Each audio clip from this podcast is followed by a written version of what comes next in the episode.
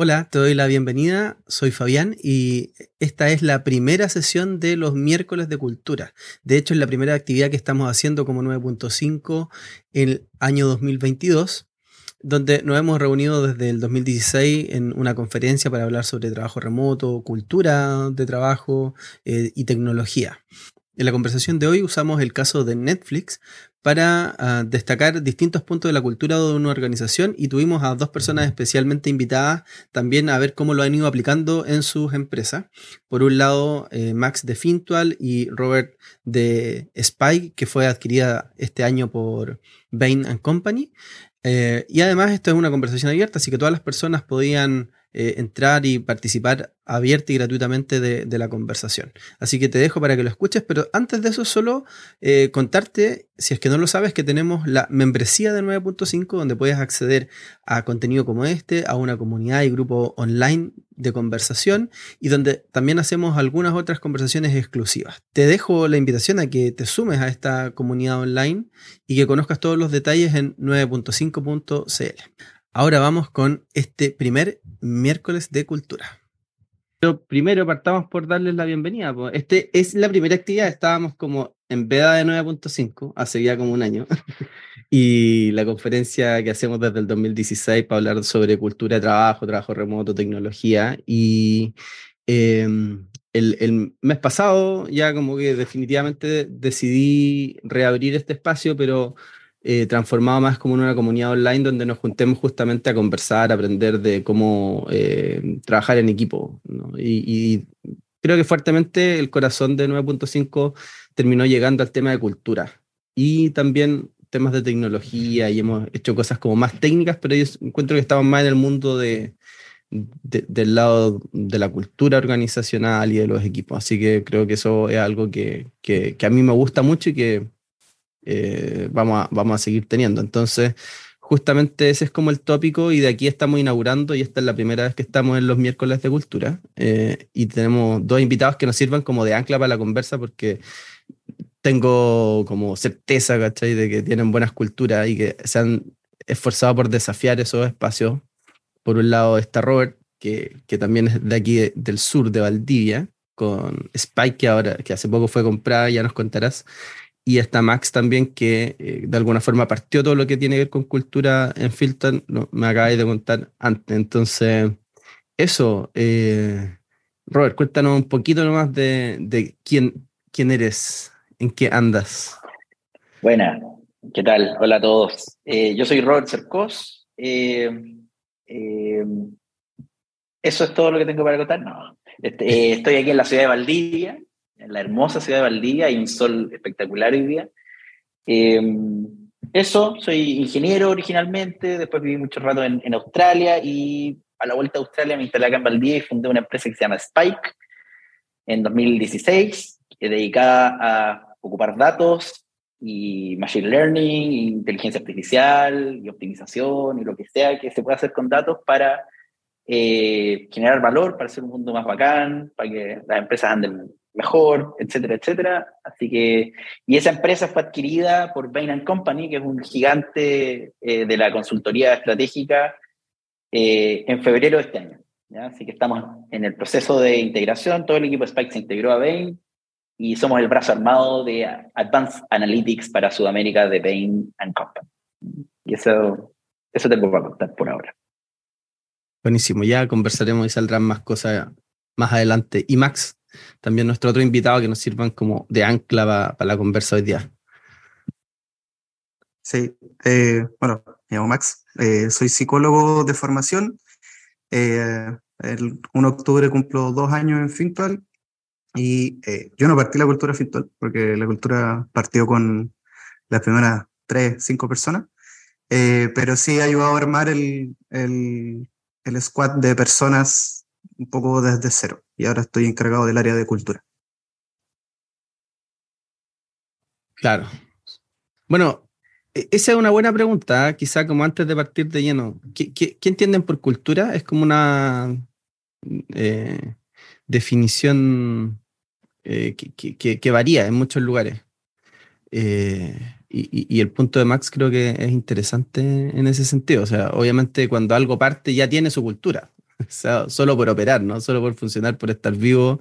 Hay una cultura ahí que ya está funcionando consciente y quizá más importante en el inconsciente. Entonces, eh, cualquiera puede comentar, ¿ah? pero voy a, como para ir dándole ritmo nomás a la conversa, Robert, que entendís por cultura, pero por favor, metan la cuchara. Sí, es como, o sea, no tengo ninguna definición así como formal o de libro ni nada, mm. pero para mí es todo lo mm. que, el, alma, la esencia, eso que no podí llegar y poner en un documento así como ya, aquí está, tómate los traspasos, sino que es como eso que ocurre entre medio espontáneamente, eh, son, es una mezcla entre práctica, eh, lo que trae cada persona, esa diversidad eh, que compone un equipo y lo que ocurre, por la magia que ocurre cuando esas personas trabajan juntas y cómo trabajan juntas. Y obviamente hay códigos, también hay códigos explícitos en esas culturas, ¿cierto? Que tienen que ver con lo que es aceptable, lo que no es aceptable, lo que es deseable, lo que es no deseable. Pero también hay códigos que son más de lo que ocurre como esa magia más, más implícita, eh, que tiene que ver con también las intuiciones de ese equipo y cómo actúa frente a las cosas que van pasando. Entonces, esta como operar medio espontáneo, hay una parte diseñada, una parte que no. No sé si lo que digo hace algún sentido, pero para mí esa es la cultura y es la esencia. O sea, para mí es la cosa más importante que puede llegar a tener una empresa. Seguro. ¿Alguien quiere aportar ahí a la, a la definición o a la idea? ¿O cómo lo ven? Sí, yo podría aportar. O sea, bueno, para lo, para lo, que para mí es escultura, también tiene que ver con, aparte de lo que dice Robert, que también comparto, es como con manifestaciones que hacen que un grupo humano tenga cosas en común y, y que también forman parte de una identidad de ese grupo humano. La memoria, no sé, como ciertas eh, disciplinas o acciones, desde un plato de comida, desde una música, desde cómo hacer las cosas, por ejemplo, de cómo se hacen las cosas, eh, también tiene que ver con cultura, para mí. Sí. Yo tengo una definición, eh, un poco más definición, propiamente eh, no sacada de libro, sino que como la armamos acá y después cachamos que igual estaba en otras partes, que en realidad no, no es nada nuevo, que es como set de conductas y ritos que se propagan a través de la imitación, consciente o inconsciente. ¿Cachai? Como tú veías al jefe haciendo esto, filo lo que aparezca en el papel, eso se va a imitar y eso se va a instaurar, sea consciente o sea inconsciente. Y eso está en género, puede o no estar eh, alineado con ciertos valores que también te puedes poner de acuerdo, pero lo que más, por lo menos a mí me hace sentido, es como ver la conducta pura, ¿cachai? y los ritos puros como filo los valores, como que los valores todos estamos, todos pueden escribir como una carta bonita de valores, pero al final como lo que veis en el día a día son las conductas que se repiten, ¿cachai? Sí, yo súper de acuerdo.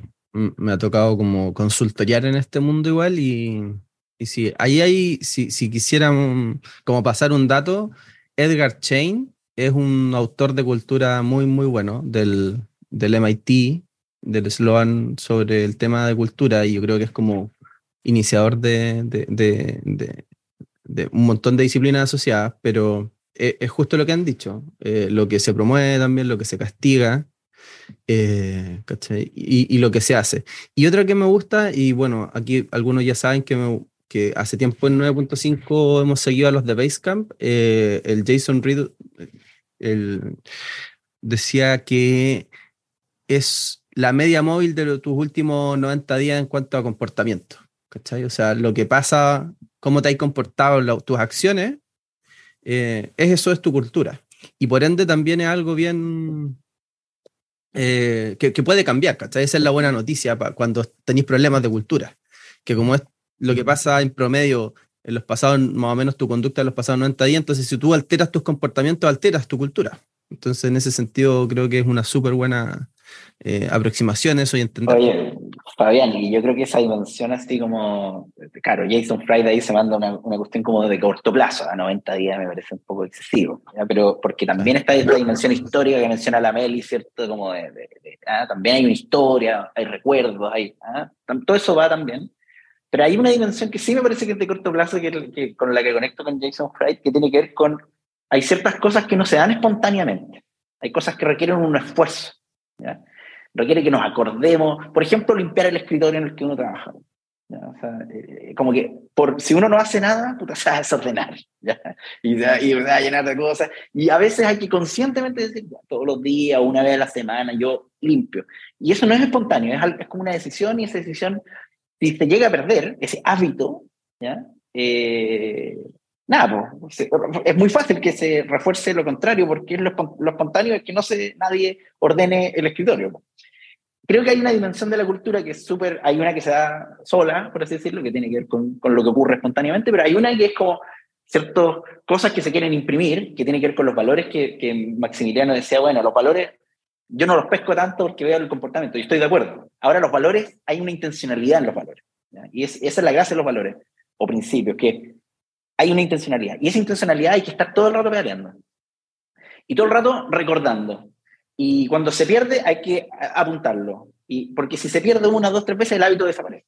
Y eso es muy de corto plazo. O sea, basta con que una, dos semanas, un, algo deseable, algo que se declara intencionalmente, se deje de hacer para que esa cuestión así como que desaparece. ¿ya? Y yo me he dado cuenta que esos comportamientos intencionados, puta, estar todo el rato diciendo, bueno, ya, lo hicimos muy bien hasta hace tres meses, bueno, ahora hay que repetir acordémonos, ¿cachai? Como que uno tira la, tira la toalla también, cree que las cosas están instaladas y basta eh, que una semana se dejen de hacer para que se pierda algo, algo importante, intencionado, digo. Hay cosas que está bien que se pierdan, y... pero esa dimensión de corto plazo me, parece interesante. Súper. Eh, ya, esta fue, la definición se nos alargó un poquito, así que vamos a ir un poco ahora a, lo, a los puntos un poco de, lo que queremos usar de ancla de la conversa, pero me parece fantástico lo que eh, ya fuimos abordando, pero para no que, quedarnos en eso y ir avanzando, eh, ven ahí el caso de Netflix, ¿no? Como un poco el, el, eje de la invitación de hoy día era ese, entonces vamos a ir usándolo para la conversa. Y está primero este concepto, y bueno, yo sin saberlo me enteré que en, en Fintual Max ustedes lo eh, utilizan y es como eh, lectura obligatoria para los que trabajan en cultura o en, en personas en, en, Fintual. Entonces, eh, ¿cómo se aproximan a este, a este concepto, por ejemplo, de densidad de talento? ¿Qué, ¿Cómo lo explicaría y qué es la densidad de talento? La densidad de talento es eh, como la cantidad de talento por cantidad de personas. De 10 personas, no sé, pues tení 8, tení, por decirlo muy simple, un 80% de densidad de talento. Eh, y es un concepto que parece súper simple y obvio, como mientras más personas talentosas, mejor te va a ir, pero acá lo ocupan como un ancla para las decisiones culturales. Acá hay como eh, una teoría que se lleva a la práctica, que si juntáis a mucha gente talentosa, podéis dejar de tener controles burocráticos y podéis entregar más libertad, porque las personas talentosas, ¿qué, qué significa eso? Que al final que, que, son inteligentes, que tienen capacidad para resolver problemas, si los dejáis libres, eh, es mejor a que si les ponéis muchas trabas. Y también es un concepto ancla que se ocupa acá, por ejemplo, en Finto lo ocupamos harto para reclutamiento, ¿cachai? Como es súper importante cuando estáis buscando a gente muy talentosa que quizás ya no se mueve tanto por la plata, ¿cachai? Que les podáis ofrecer, se mueven por el desafío y se mueven por la capacidad de aprendizaje. Entonces, es mucho mejor, por ejemplo, eh, si vaya a reclutar a alguien muy bacán, tener a otra persona muy bacán haciendo el reclutamiento, ¿cachai? Porque talento atrae a talento.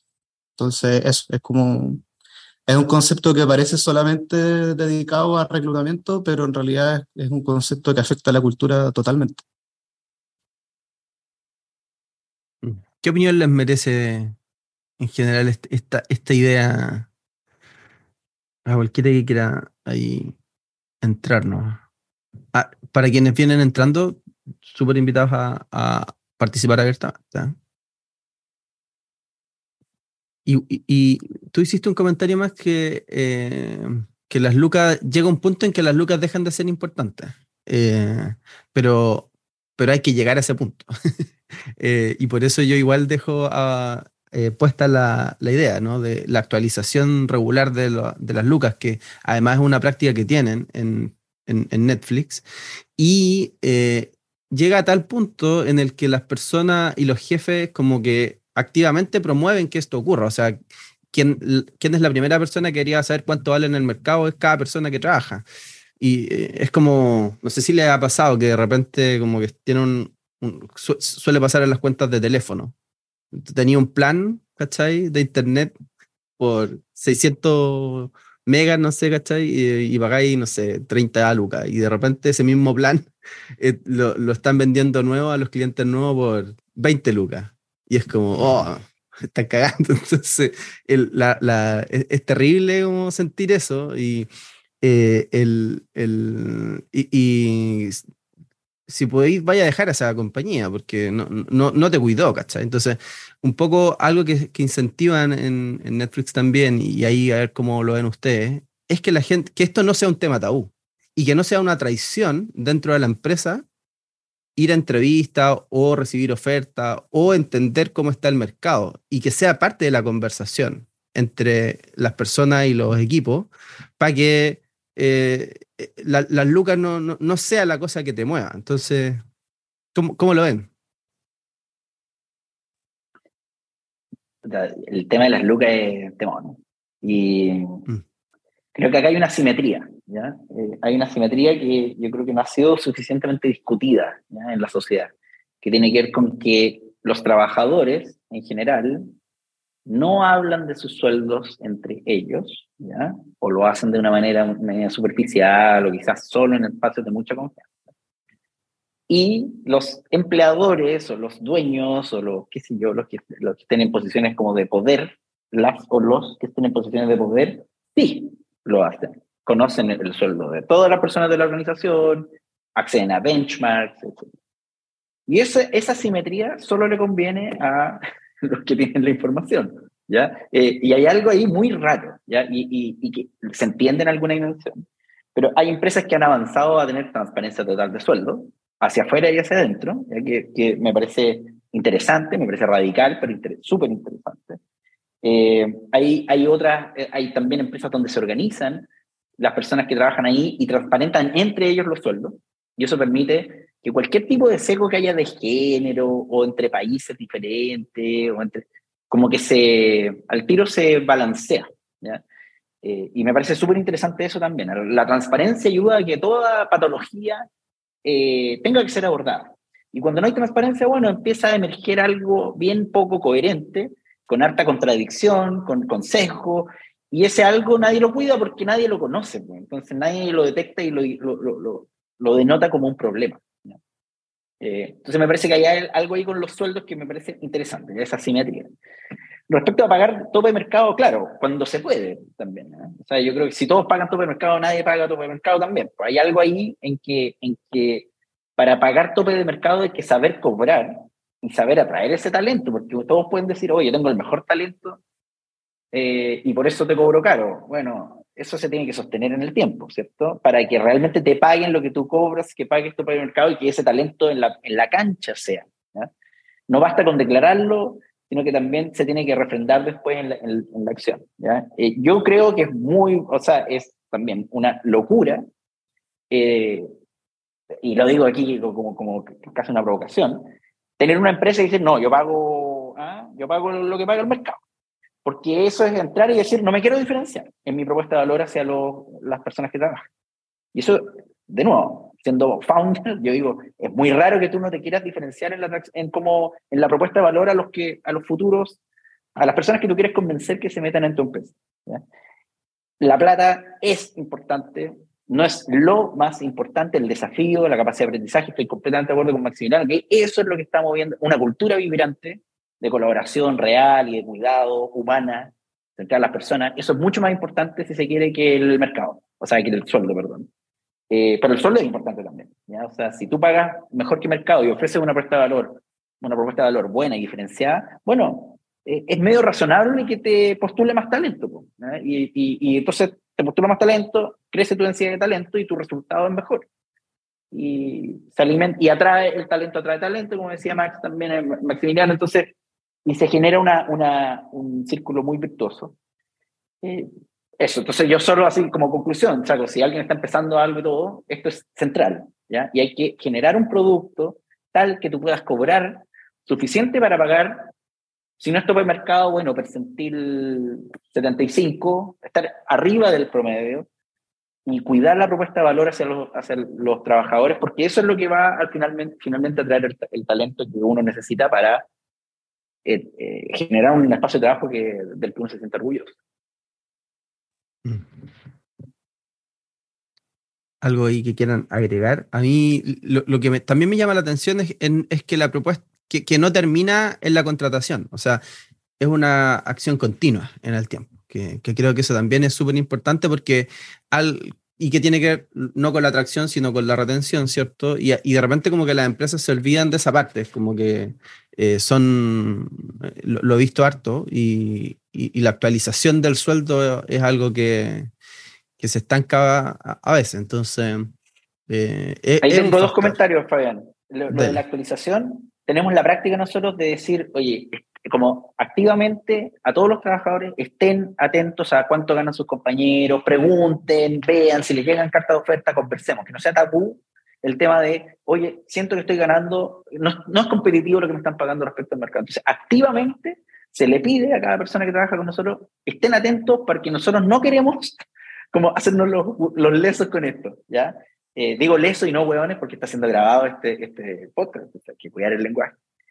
¿Ya? O sea, ahí hay una técnica. Y la otra es hacer benchmarks continuos. Nosotros hacemos dos benchmarks al año con em, empresas que ofrecen benchmarks y todo, y eso es uno de los inputs otro de los inputs son las cartas de oferta que llegan y como, oye, ¿sabéis que mis amigos están ganando tanto? Yo estoy posicionado, ya. Y corregimos cada vez que haya que corregir.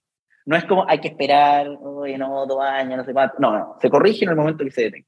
Esas son las prácticas que tenemos para cuidar. Sí, Excelente. como aporte igual, acá en, en hacemos eh, como algo bastante similar. El, en general, no tenemos mucha confianza en los benchmarks de mercado. Como que a veces, no sé, uno compra un estudio y es como, ¿de dónde sacaron estos datos? Como que se ven medio, medio copy-pasteados. Eh, y el mejor input es el, tema de, de, las ofertas. O sea, las mismas ofertas te dicen, ¿cachai? Por dónde está eh, la vara. Y algo que tenemos también de manera proactiva acá en Fintol es que tenemos un sistema de aumentos de sueldo que se basa en el input de tus compañeras, ¿cachai? La gente con la que hay trabajado. Entonces, eso también ocurre como unas dos, tres veces al año, que, bueno, todo un sistema de básicamente evaluación 360 eh, de feedback. No hay jefes formales, entonces los que te evalúan son los compañeros con los que trabajaste, independiente de la posición que tengan.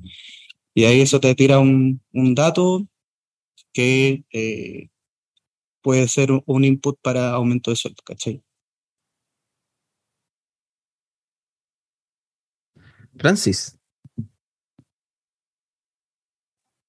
Hola, buenos días. Este, está súper interesante lo que el aporte.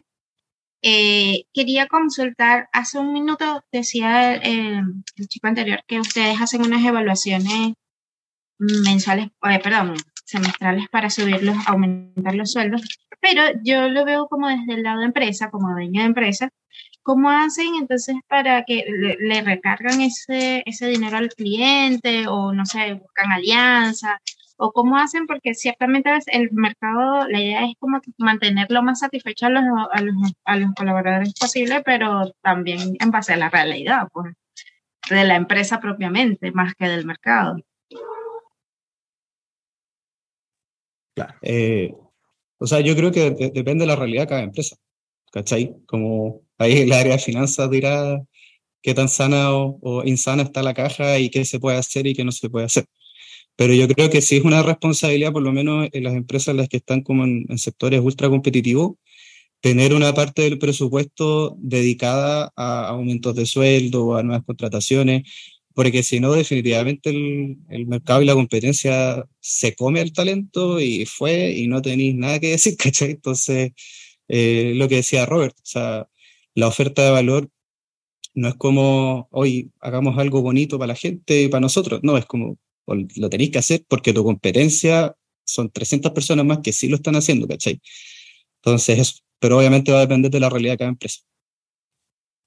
Sí, súper clarito. Em, bueno, la, lo, distinto a eso es la rotación de talento. Y, hay empresas que a veces hasta lo meten en su estrategia y tienen pensado que, no sea importante que la gente se vaya.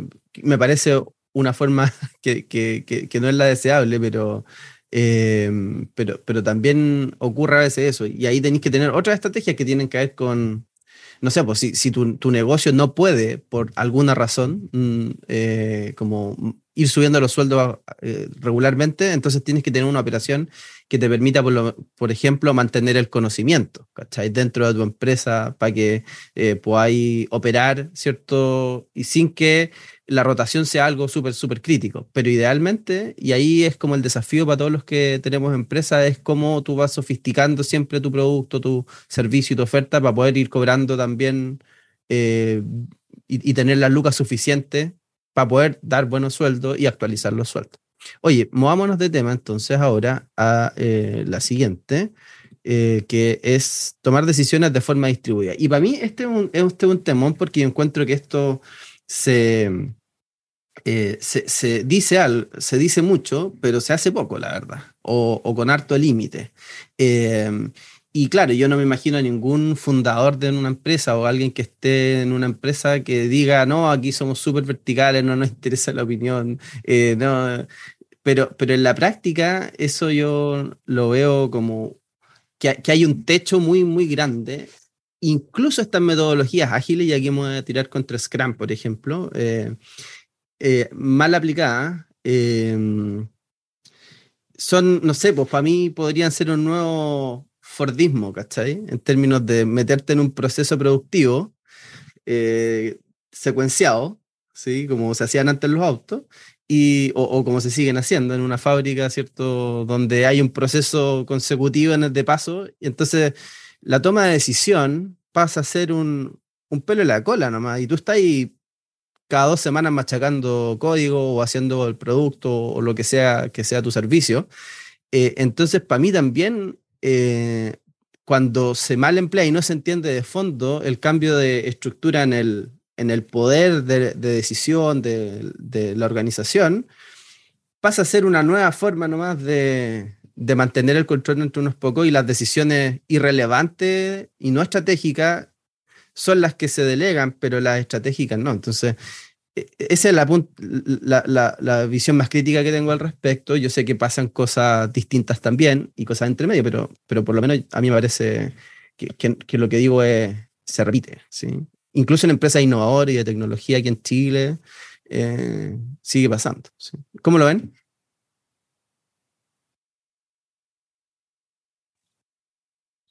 Voy a meter la cuchara, pero por favor todos siéntanse. Diego, Gabriel, Meli, Francis, Maximiliano, como invitado a, a, meter la cuchara. Eh, algunos comentarios. Eh, la motivación humana, ¿ya? intrínseca, esa que es la, buena, no la que, oye, hago algo porque tú me estás dando otra cosa a cambio, esa es la extrínseca. La intrínseca tiene tres factores, esto hay un libro que se llama Drive, que se lo recomiendo a todo el mundo, eh, y que es una, qué tan bueno puede llegar a ser haciendo algo, otra, el propósito, qué tan relacionado está con, con, algo que va más allá de mí mismo lo que estoy haciendo. O sea, ser bueno, que tenga algún sentido, y la tercera es con qué autonomía lo puedo hacer, o con cuánta autonomía lo puedo hacer. Mientras más autonomía, más motivación. Mientras menos autonomía, mientras más constreñido estoy, menos motivación. Creo que esto de la toma de decisiones tiene principalmente que ver con, obviamente, la dimensión de autonomía, ¿ya? con con ese, ese mismo, Daniel Pink. Eh, con también mantener motivadas a las personas porque realmente esas personas están diseñando su trabajo y están influyendo, ¿ya? Es una acción realmente influyente, Ahora hay que no solo decir eso, sino que también hacerse cargo de, los desafíos que esto implica, ¿ya? Porque una empresa para realmente distribuir toma de decisiones necesita un alineamiento profundo, ¿ya?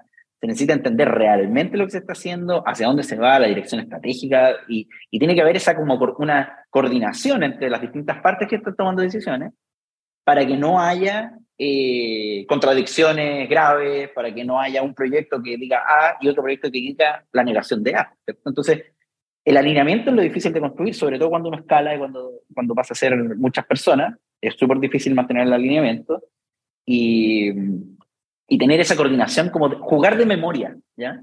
Jugar de memoria. Yo creo que ese es parte de, la de, de algo cultural que es súper difícil de construir, que tiene que ver con estar tomando decisiones distribuidas, pero que todo, más o menos haríamos lo mismo en esas posiciones, o haríamos cosas similares, o lo que se hace nos hace sentido a todo, y no hay grandes contradicciones ni, ni choques. Eso son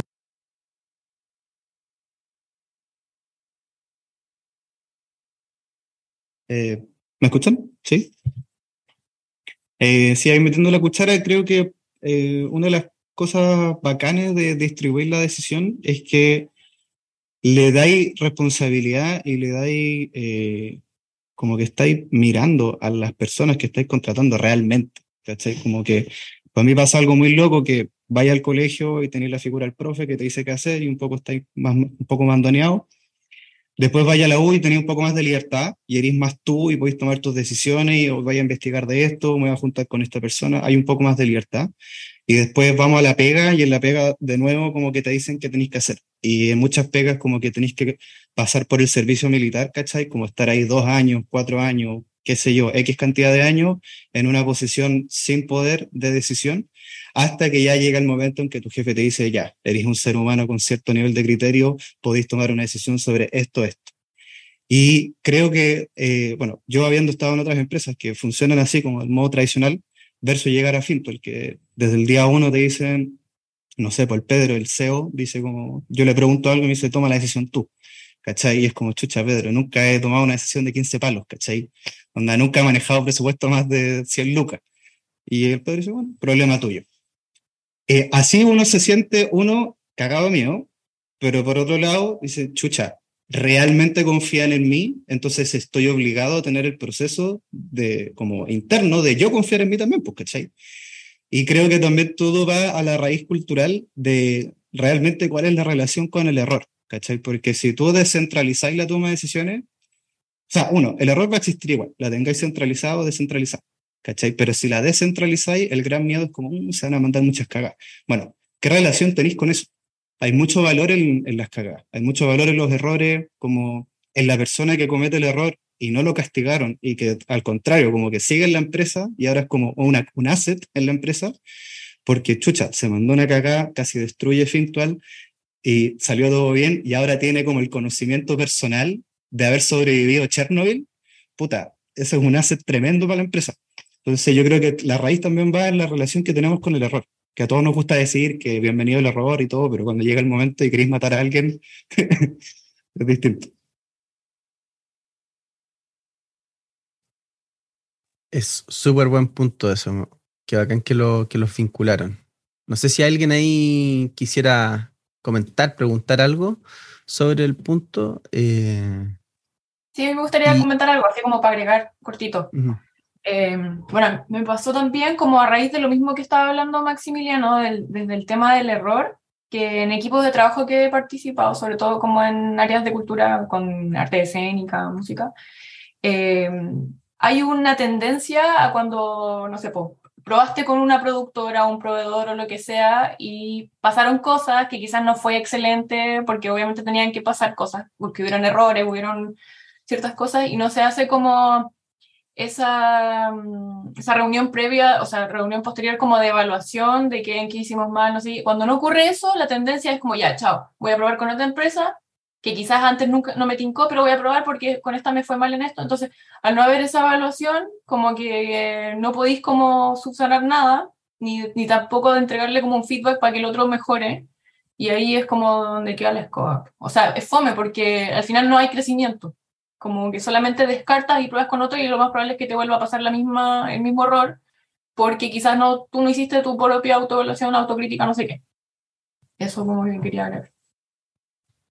Está súper bueno y, muy alineado con lo que decía Max. Em, y bueno, eh, también yo destaco la parte que, quedó abajo ahí de, la, de, la, presentación que están viendo, que, que habla de no solo de tomar decisiones de forma distribuida o que personas como el caso que tú decías, tengo que decidir por eh, 10 mil dólares, 15 mil dólares eh, y tener un presupuesto que antes nunca tuve. Y, eh, entonces, pero es con alto sentido de responsabilidad. Cuando te pasa una responsabilidad así, eh, te, cuesta más tomarla, ¿no? Se, siente el peso de la decisión, porque está asociado a eso. Entonces, ahí tiene, sentido de todas maneras, ¿no? Y, y las otras láminas yo creo que van a apoyar harto un poco esta misma idea porque tienen que ver con los otros elementos que se necesitan para que esto ocurra. Pero Max, quería decir algo, me parece. Eh, sí, o sea, yo creo que también ahí se prueba mucho como el, proceso de reclutamiento, ¿cachai? Porque si una persona, no sé, a dos personas distintas, el día uno le decís, toma una decisión de 15 palos, vaya a ver en juego su criterio. Va a haber una persona que le va a tomar el peso y decir, chucha, ya, voy a estudiar con la gente de finanzas, voy a ver con esto, voy a hacer un mapa conceptual de todas las cosas que puedo hacer. Y hay otra persona que va a tomar una decisión sin criterio o que no va a tomar una decisión, que es una decisión, eh, y ahí vais cachando, que también estáis reclutando, porque el criterio parece como un concepto súper abstracto, pero se puede bajar a tierra, ¿cachai? Como, oye, tomaste esta decisión considerando lo que es mejor para Fintual, lo que es mejor para tu equipo, lo que es mejor, pensaste en ti, pensaste, ¿cachai? Entonces, se puede bajar a tierra un poco el tema del criterio.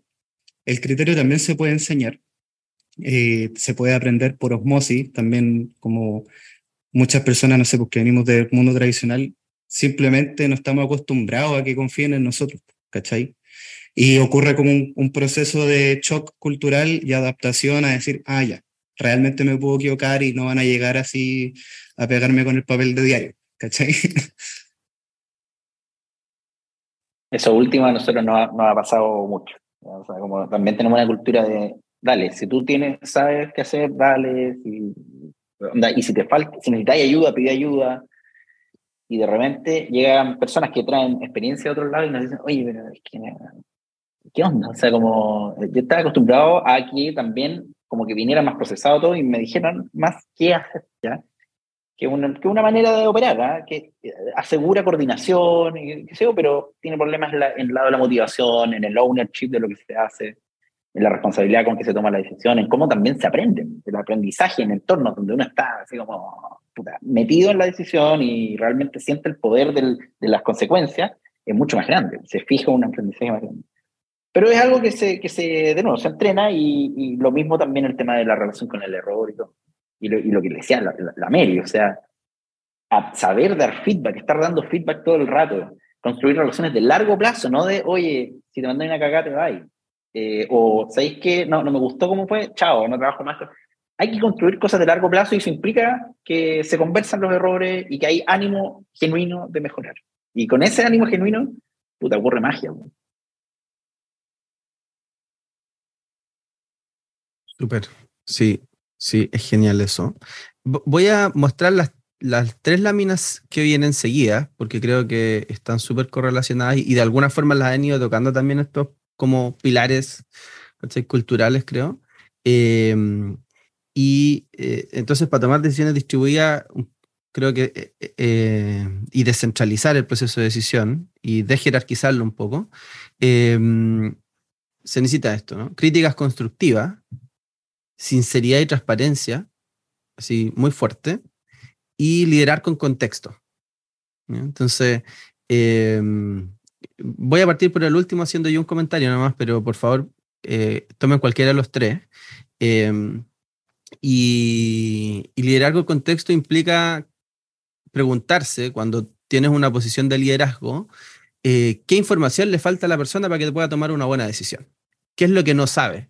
¿Por qué tomó una mala decisión o por qué me está preguntando esto? Entonces hay una responsabilidad en quienes tienen eh, mayor posición dentro de una organización en términos que tienen, toman la dirección de algo, si están a cargo de un área. Eh, de poder traspasar información, contexto, dato, eh, visión de qué, para dónde van. Un poco esto ya se lo, comentaste un poco tú, Robert, pero eh, creo que eso eh, es, la, es, como la otra cara del dado. ¿sí? De tomar eh, decisiones de forma descentralizada. Si no está, entonces no va a funcionar. Simplemente se va a caer porque la gente no, está preparada para tomar decisiones porque no tiene información suficiente. Y ahí, de nuevo, como la sinceridad y la transparencia y, también las críticas constructivas, eh, incluso tener un, un, método, ir probando un método para hacerlo, creo que es súper importante. ¿Qué opinan de eso?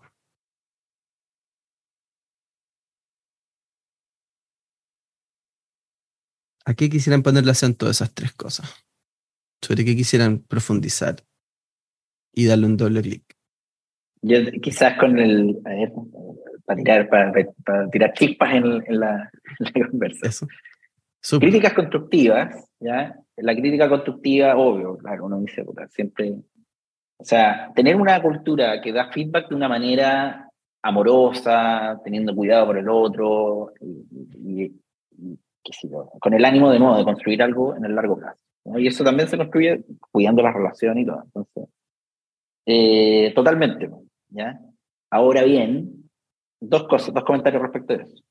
Cuando uno da feedback, hay una tendencia, esto lo sabe muy bien quien es la gente que se dedica al mundo de la academia, por ejemplo, a lo negativo.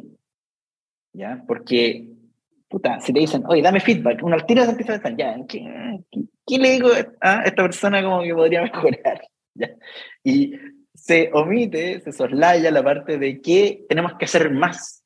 ¿ya? Siempre tiene esas dos dimensiones el feedback, que hay que dejar de hacer y qué cosas deberíamos empezar a hacer o hacer más.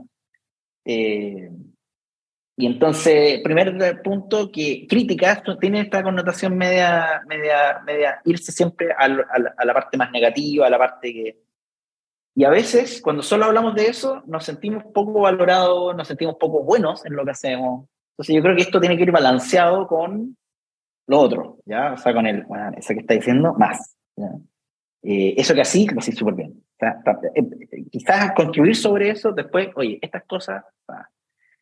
Y también que a veces, cuando hay cagadas grandes y que son negligencias, digamos, hay que también, o sea, ahí no hay nada constructivo. Eh, hay, hay momentos en que son puteadas, ¿ya? O sea, y, y, que también son, es sano tenerla.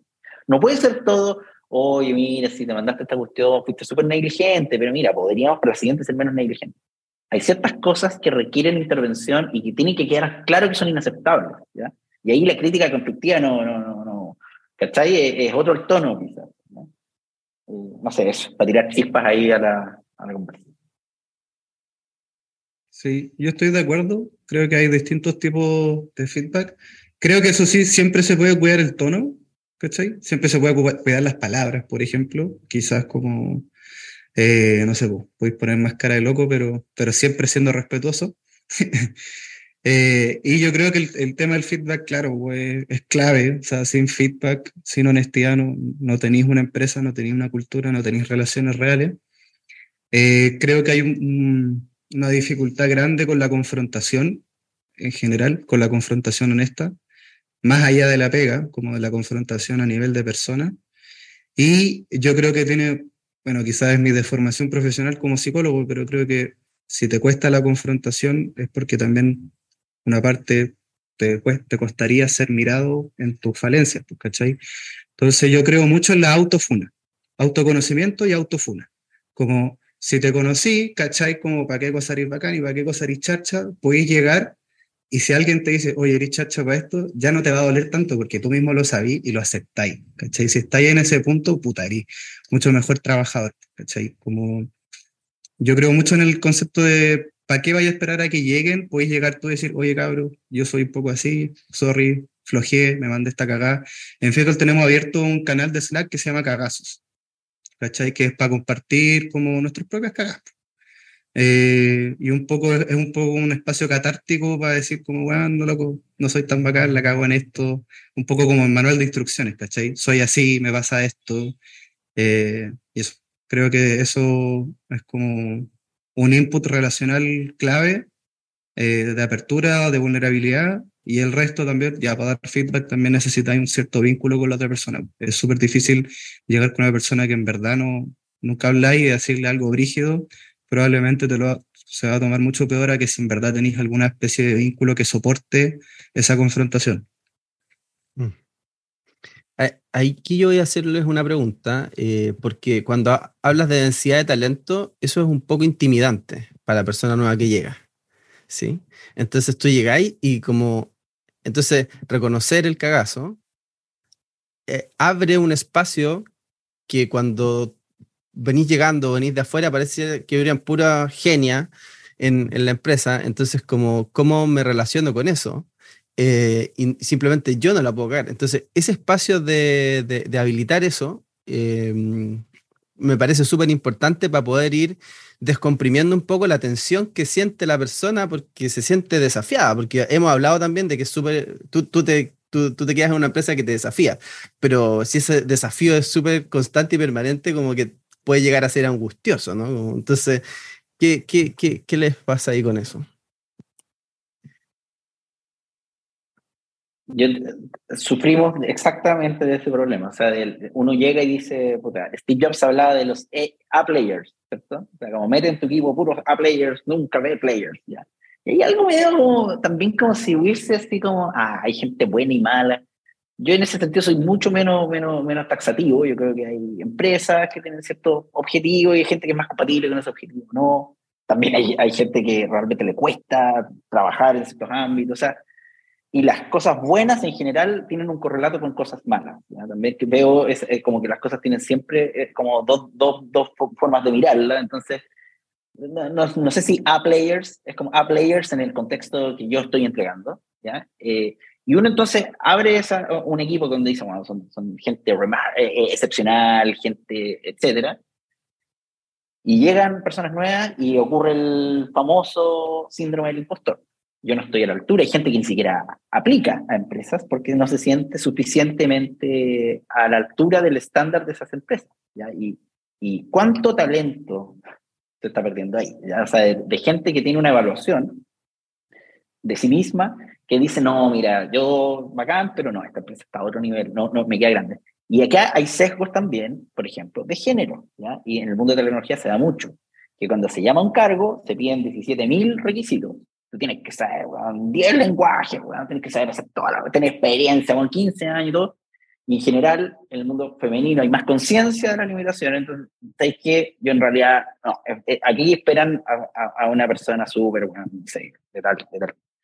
Y en el mundo masculino hay, un poquito más de, ah, bueno, yo no me sé esos lenguajes, pero igual, igual aplico. ¿ya? Y lo que termina pasando cuando sigues esas llamadas así como, ah, es que aplican, bueno, no sé, 90% hombres y 10% mujeres. Entonces, ah, eh, abro ese tema del, del, sesgo.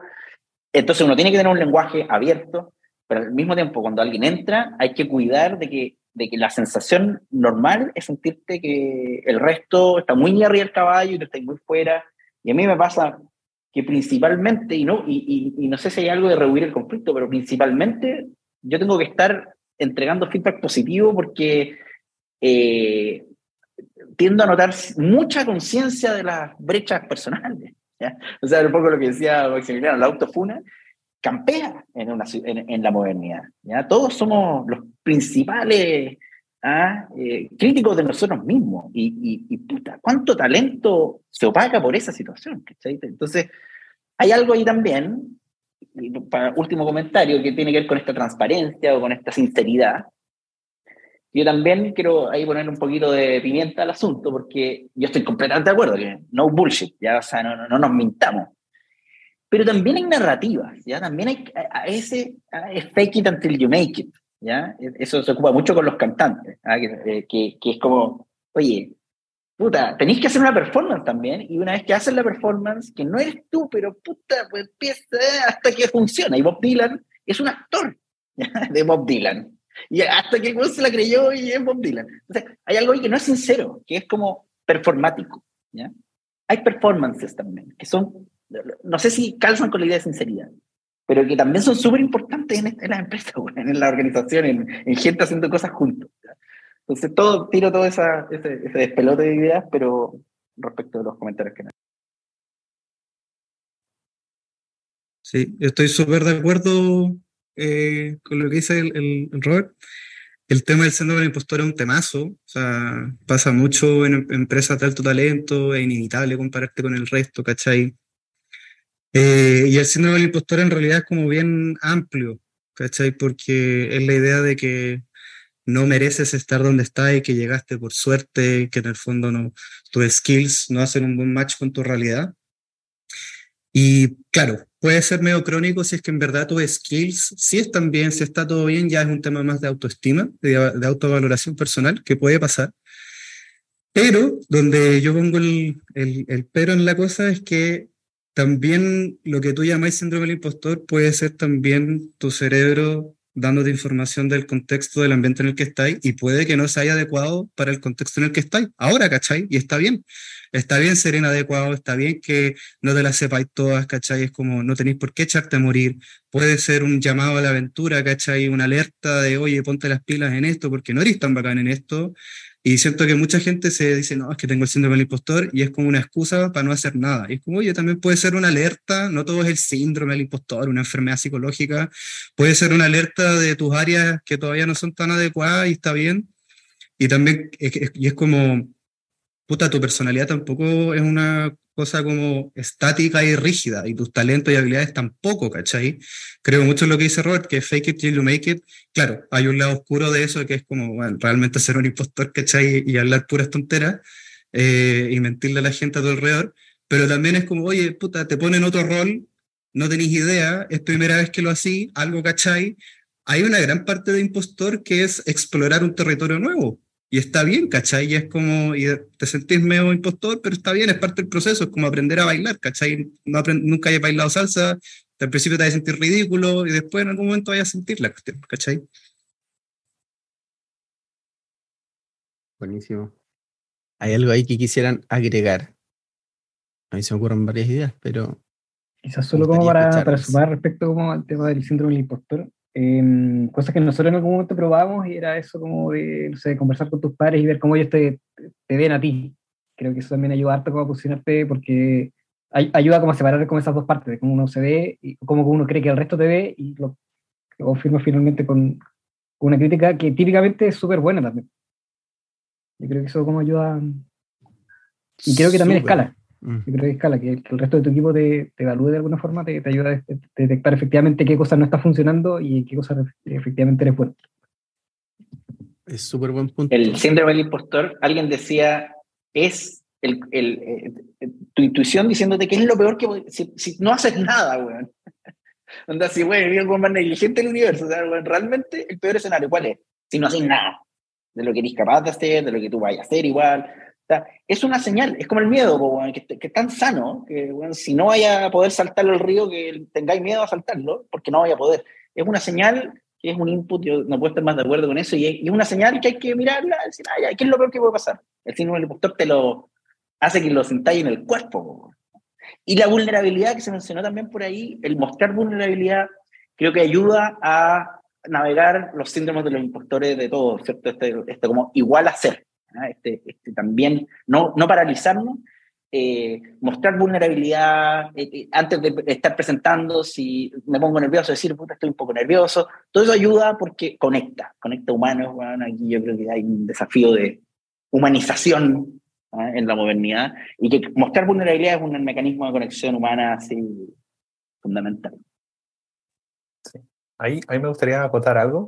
Hola a todos, llegué un poquito tarde. Bueno, Max de lo que dijo Rodolfo, una cosa es el feedback en tu mismo grupo, pero algo que, que, he visto harto es que cuando uno trabaja con un grupo nada que ver, o cuando uno se mete en una comunidad que hay otras empresas que trabajan distinto y todo, uno ve otras realidades nada que ver y, y ve que, por ejemplo, dentro de mi círculo yo soy normal o no destaco en ciertas cosas, pero resulta que todos los de mi círculo son muy buenos comunicando, son muy buenos eh, innovando, son muy buenos eh, algo particular. Y eso es muy distinto a otras comunidades, otras empresas, otros grupos de trabajo. Y entonces, colaborar con otras personas de otras empresas, de otros grupos de, trabajo, ir a meetups, ir a juntas, conocer gente de distintos eh, trasfondos y que también se dedica a otras cosas, es muy eh, enriquecedor, encuentro yo. Bacán, porque sirve perfecto para el cierre. Quiero ser súper eh, como puntual nomás en la hora, porque todos nos agendamos por una hora, así que, eh, y también para que nos quedemos con ganas de juntarnos de nuevo, creo que se abren hartos temas que eh, no sé si les parece que, es interesante seguir conversando, como que hay que hacerle, como abrir algunos temas un poquito más en profundidad sobre, sobre el tema, y creo que para mí se validan los miércoles de cultura, así que les voy a estar avisando del próximo. Eh, para que vayamos eh, agrandando este espacio. Y eh, nada, 9.5 de alguna forma como que está pivoteando, si se quiere, a, esta comunidad de apoyo y aprendizaje. Y para mí estos espacios son los más ricos, como los de conversación como abierta. Y les dejo invitado a que sigan como conectándose a, este lugar y, y, también creo que nos hace más, nos hace falta hablar de estos temas más en las empresas, en las organizaciones, así que también que lo puedan distribuir en, sus propios espacios ¿no? y, que, y, que, todos lo tengamos más y que creo que hay que compartir más este conocimiento. Así que eso, les quiero dar las gracias nomás por haberse tomado un, pedacito de su tiempo para acompañarnos y eso, creo que lo vamos a subir, estuvo bueno, así que nos vamos a estar... La Francis tiene, tiene la mano levantada. Sí, adelante Francis. Ay, sí, rapidito. Bueno, quería decir muchas cosas, pero yo soy medio presidente, hablo demasiado, así que bueno, primeramente gracias por el espacio. No entiendo mucho cómo llegué, pero igual me encantó el espacio, me gustó mucho lo que están haciendo, por favor, háganlo nuevamente y yo me voy a unir, este, porque lo que pasa es que, como tú bien dijiste, yo me dedico a la, a la construcción y al tech, a la programación. Entonces, por alguna de las dos llegué a usted y me encantó. Felicidades, sigan así, que bueno, todo el apoyo por acá en lo que se pueda. Genial, Francis. Qué bueno, qué bueno que se refresque aquí la comunidad porque algunas caras aquí son conocidas, pero también nos encanta que te hayas sumado eh, a, a este espacio. Y seguro que nos vamos a seguir encontrando.